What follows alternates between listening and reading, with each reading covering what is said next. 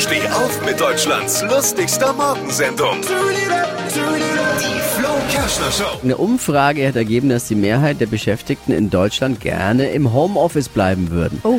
Äh, Gerade jetzt, wo die Kinder wieder in der Schule sind. Ne? ja gut, man hat sich einfach auch nach so langer Zeit daran gewöhnt, ohne Hose zu arbeiten. Es ist mehr eine Umstellung wieder. Alle Gags von Flo Kerschner in einem Podcast. Jetzt neu, bereit zum Nachhören. Flo's Gags des Tages. Klick Hitradio N1.de.